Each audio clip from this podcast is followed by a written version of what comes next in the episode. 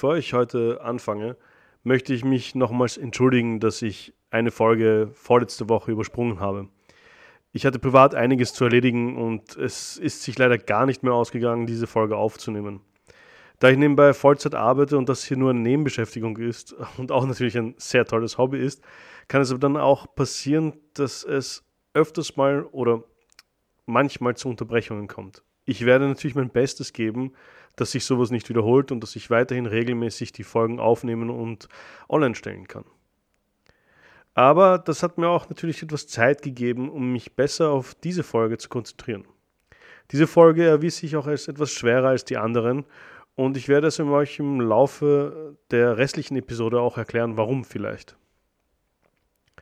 Wir befinden uns derzeit in einer der ereignisreichsten Zeiten der arabischen Geschichte. Im Jahr 809 war der Kalif Harun gestorben und hinterließ das Reich seinen beiden Söhnen, Al-Amin und Al-Ma'mun. Diese zwei konnten sich natürlich nicht einigen, wer die Macht schlussendlich haben sollte. Und es kam, wie es immer so kam, es kam zu einem Bürgerkrieg. Die vierte Fitna oder auch der Abbasidische Bürgerkrieg genannt. Nach fast zwei Jahren Krieg konnte Al-Ma'mun schlussendlich den Sieg für sich beanspruchen. Sein Bruder Al-Amin wurde während der Belagerung von Bagdad von verräterischen persischen Truppen ermordet. Und obwohl sie Gegner waren, traf der Tod seines Bruders Al-Ma'mun sehr schwer. Und er adoptierte sogar seinen Neffen, um diesen ein gutes und erfolgreiches Leben zu gönnen. Der Krieg war zwar offiziell vorbei, aber die Probleme und die Komplikationen waren noch lange nicht aus der Welt geschaffen. Es gab weiterhin Auseinandersetzungen zwischen verschiedensten Fraktionen, Fraktionen, die den Kalifen unterstützten und natürlich auch Fraktionen, die gegen ihn waren. Der Krieg selbst war ja nur ein Symptom davon, dass das Reich ein grundlegendes Problem hatte. Und dieses Problem war mit dem Krieg natürlich nicht verschwunden. Im Gegenteil, an gewissen Orten und zu gewissen Zeiten wurden diese Probleme sogar verstärkt. Und dieses Problem nennt sich Bürokratie. Und diese wird in den kommenden Zeiten des Reiches und nicht nur von diesem Reich einige Probleme machen. Die Bürokratie ist überall, wo sie vertreten ist, ein Problem. Die Geschichte verschiedener Imperien und Staaten bezeugen davon. Insbesondere dann ist sie ein Problem, wenn sie übergroß wird und dann selber zu einem eigenständigen Apparat wird, welcher die politische Macht in den Händen hält. Al-Ma'mun selbst war ein sehr wissbegieriger Mensch. Noch mehr als sein eigener Vater. Er ließ unglaublich viele Gelehrte nach Bagdad einladen und behandelte sie mit unglaublich großzügig. Egal, welche Religion sie zugehörig waren oder woher sie eigentlich stammten. Sein Beitrag zum Beispiel in der Astronomie, in der Literatur, der Pharmazie und anderen wissenschaftlichen Gebieten war sehr groß. Und ich bin mir sicher, die Welt wäre ein vielleicht etwas dünklerer Ort ohne seinen Beistand zur Wissenschaft. Er war ein großer Freund von Alchemismus und Rationalität.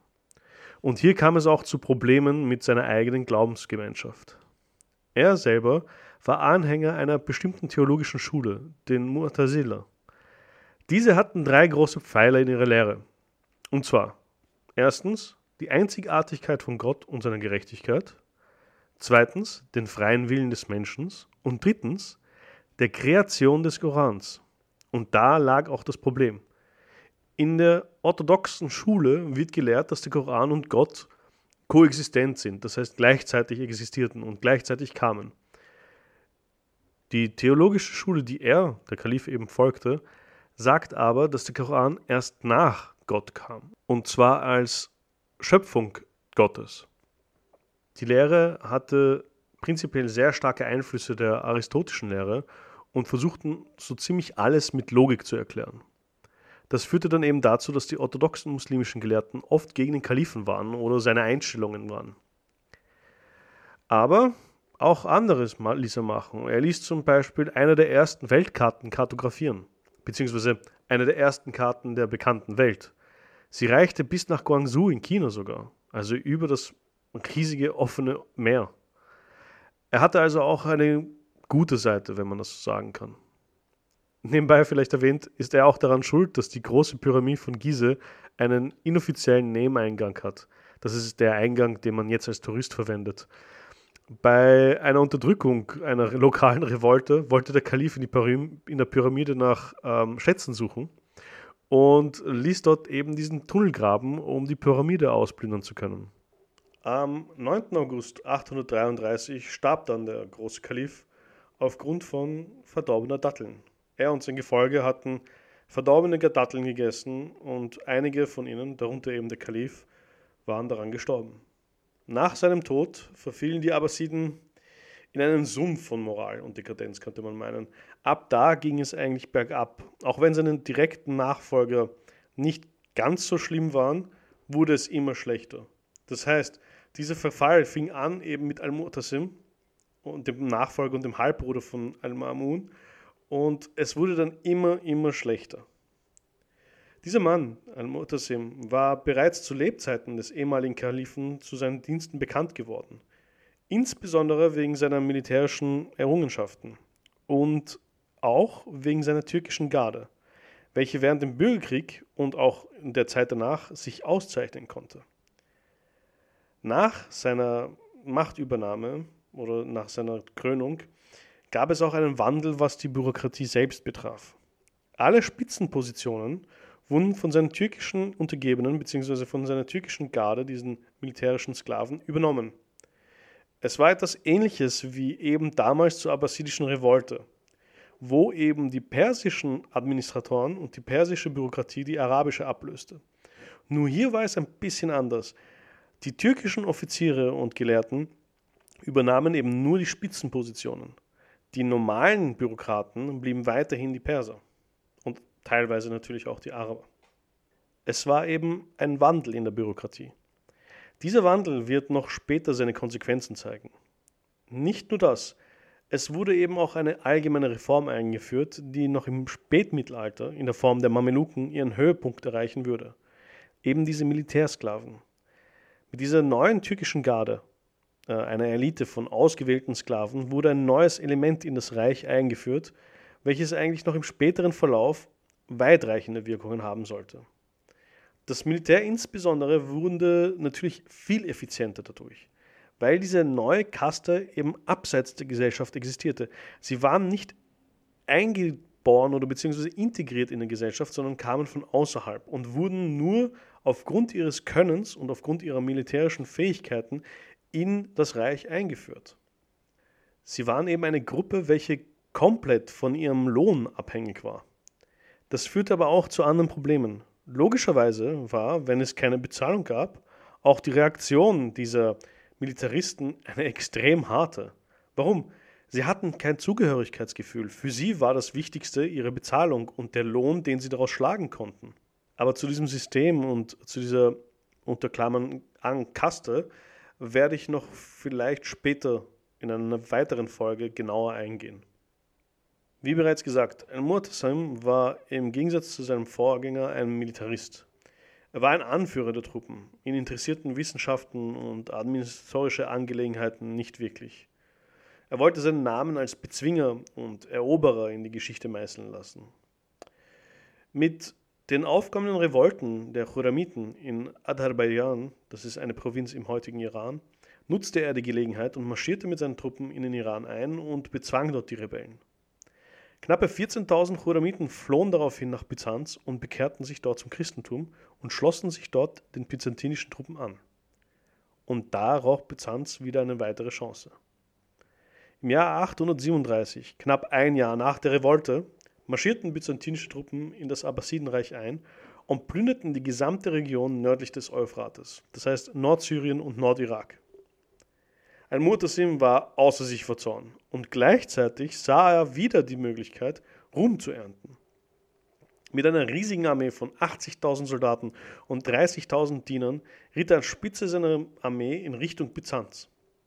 Sein proklamiertes Ziel war Amortium, im Herzen der heutigen Türkei und eines der wichtigsten militärischen Ziele der Byzantiner und noch dazu der Geburtsort der herrschenden byzantinischen Dynastie. Der Kaiser Theophilus wurde bei einer schnellen Schlacht kurz vor Dazimon besiegt und floh nach Konstantinopel. Die Stadt selbst wurde eingenommen und der Kalif marschierte weiter bis nach Ankara und ließ auch diese wehrlose Stadt komplett plündern. Endlich kam die Armee bei Ammonium an. Nach unglaublich harten Kämpfen wurde die Stadt nach einer zweiwöchigen Belagerung endlich erobert. Die Stadtmauern wurden geschliffen, die Stadt wurde komplett geplündert und ihre Bewohner wurden allesamt versklavt. Wir reden hier von einigen Zehntausend Menschen. Nun hatte der Kalif ein weiteres letztes Ziel vor Augen, das verfluchte Konstantinopel und dessen Thron. Er machte seine Truppen bereit, um den Kaiser dort zu entthronen, als ihm eben eine bittere Nachricht übermittelt wurde. Sein Neffe, Al-Abbas, hatte eine Verschwörung gegen den Kalifen angestachelt und wollte den Thron selber haben. So sah sich der Kalif gezwungen, wieder mit seinen Truppen heimzukehren, um wieder die Kontrolle über sein Reich zu konsolidieren, was er natürlich auch tat. Aber sein eigentliches Ziel hatte er erreicht. Er wurde zum Rasi ausgesprochen, einem Krieger des Glaubens. Er war nun endlich ein Eroberer und seine Taten waren in die Geschichte gemeißelt worden. Aber auch er musste sterben und am 21. Oktober 841 starb der Herrscher an einer Krankheit. Sein Sohn Al-Wadhik wurde zum Kalifen ausgesprochen. Aber anders als sein Vater war er eher mehr wie sein Großvater. Er war Komponist und Dichter. Er erfreute sich an den leichten Dingen des Lebens. Er war sehr gut und großzügig zu den Armen in seinem Reich und er überließ fast alles, also wirklich, wirklich fast alles, mehr noch als sein Vater, dieser türkischen Elite, die sein Vater aufgestellt hatte. Sie erledigte alles für ihn und er musste sich um nichts kümmern und konnte sich mit seinen Hobbys beschäftigen. Aber überhaupt ist er eigentlich ein sehr mysteriöser Kalif, über den kaum etwas erzählt worden ist. Es wird auch kaum etwas über ihn geschrieben. Und an und für sich ist das eine ziemlich komische Sache, da über die abbasidischen Kalifen sehr viel hinterlassen wurde.